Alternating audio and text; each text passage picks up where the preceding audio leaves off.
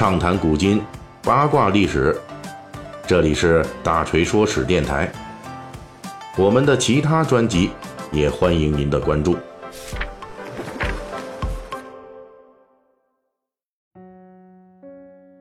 最近这些日子正是樱花盛开的季节，很多国人呢都会到日本去赏樱。但是其实，在咱们国内啊，祖国大陆，呃，也有很多地方也是有樱花盛开。比如说北京的玉渊潭啊，呃，云南的圆通山等等，都是这个著名的赏樱点。其中最有名的那当属是武汉大学了。前些天呢，因为这武大的赏樱事件，还闹出一桩新闻热点啊。主要呢就是说，咱们一哥们儿呢，这个到这个校园里去赏樱，穿着一个又有点像汉服，又有点像和服的这么一个服装，结果呢，就是被一些比较激进的咱们的爱国同胞呢啊看到了，就双方就发生了一些冲突。当然了，这里面呢，大锤也要呃表述一下自己的观点啊。咱们赏樱呢是一件美好的事情，这个各国的民族的这种传统的服装呢，其实也有它美的地方，我们穿一穿，体验一下，这个还是与穿啊日本军国主义时期的这个军装，那还是有非常本质的区别的啊。呃，所以呢，还是希望大家呢，我们是爱国也好，赏樱也好，都要保持理性。那么今天呢，咱们不说这桩新闻事件啊，就是点一点。呃，主要还是要回归这武大的樱花，咱们就聊一聊这武大的樱花现在这么有名儿，那么它到底是经历了怎么样的历史变迁？它怎么来的啊？其实呢，这个武大的这樱花的历史故事啊，如果说从开头开始倒的话，那确实还真是跟日本侵略者有关。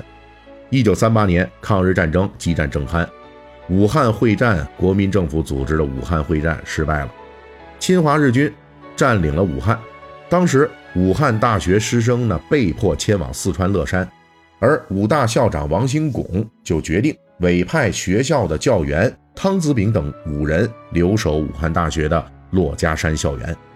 看护校产。一九三八年十月，日军正式占领武汉，把其侵华的中原司令部设在了武汉大学。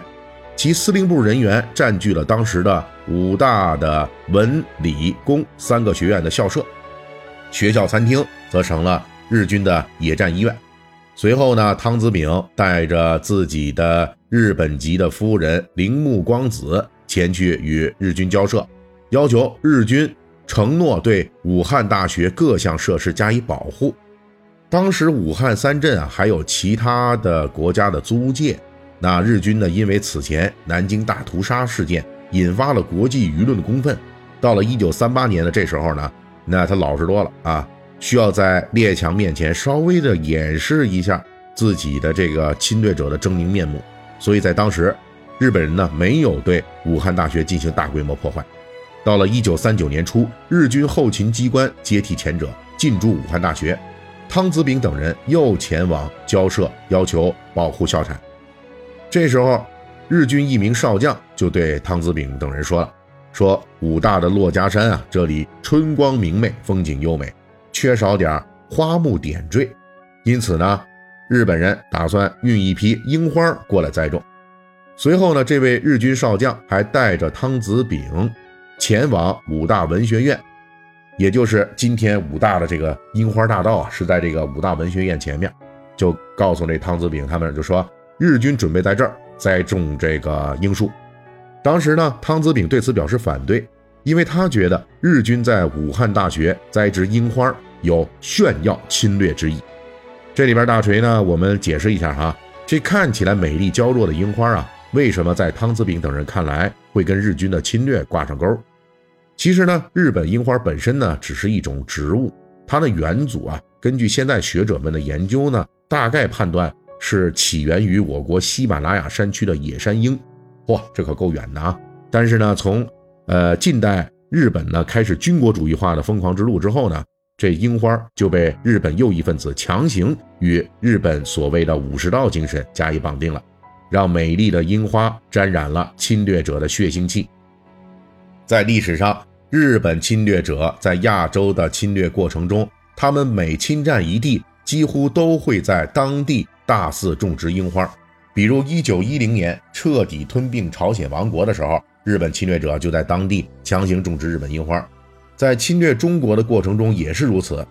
比如1914年第一次世界大战爆发后，日本借口对德宣战，出兵夺占远东德国殖民者占据的这个中国青岛，并在第一次世界大战结束后妄图继续占领青岛，直接引发了中国近代史上赫赫有名的五四运动。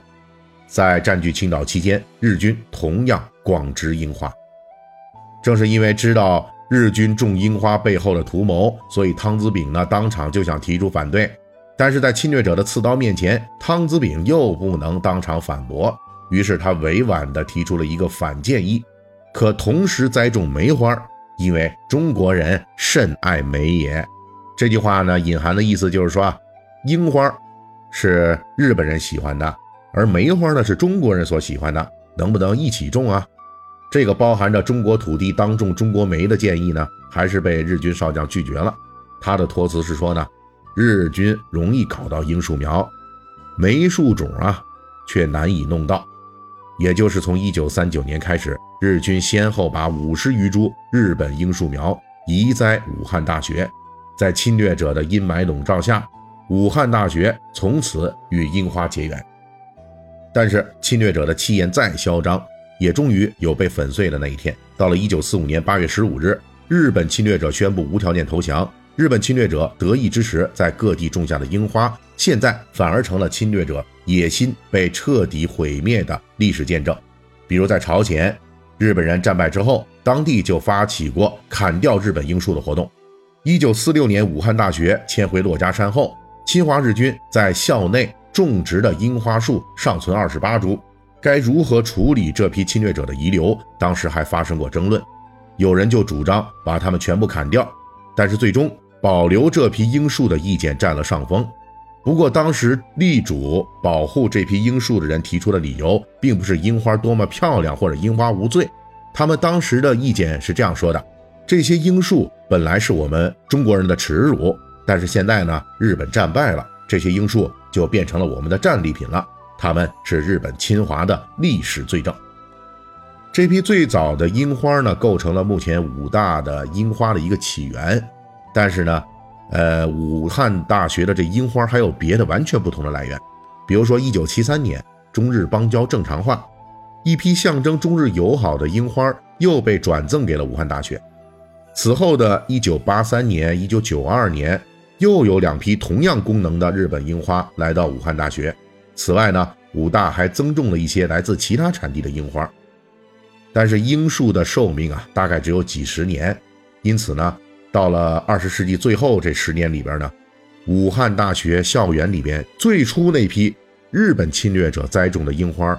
相继死亡殆尽。如今的武大校园里已经没有当初侵略者栽种的第一代樱花树了。不过，武大的后继的樱花树中，确实有一部分是通过当初日本侵略者栽种的樱花树进行嫁接、扦插、繁衍而来的，因此也可以视之为当初这第一批樱花树的后代。关于这段曲折的樱花历史，如今的武大曾在樱园立石为记，石上的铭文可以作为这段历史的最直接记录。这段话是这样说的：武汉大学的樱花主要来自日本。日本军队攻陷武汉后，于一九三九年春从日本运来樱花苗木，栽种于此。武汉大学的樱花不仅以其景色秀美而飞升国内，同时也是日本军国主义者侵华历史的见证。而今，樱花的品种是历代武大师生引种、驯化、栽培的结果。烂漫樱花与早期建筑相映成景，成为校园内最具特色的。景观园区。本期大锤就跟您聊到这儿，喜欢听您可以给我打个赏。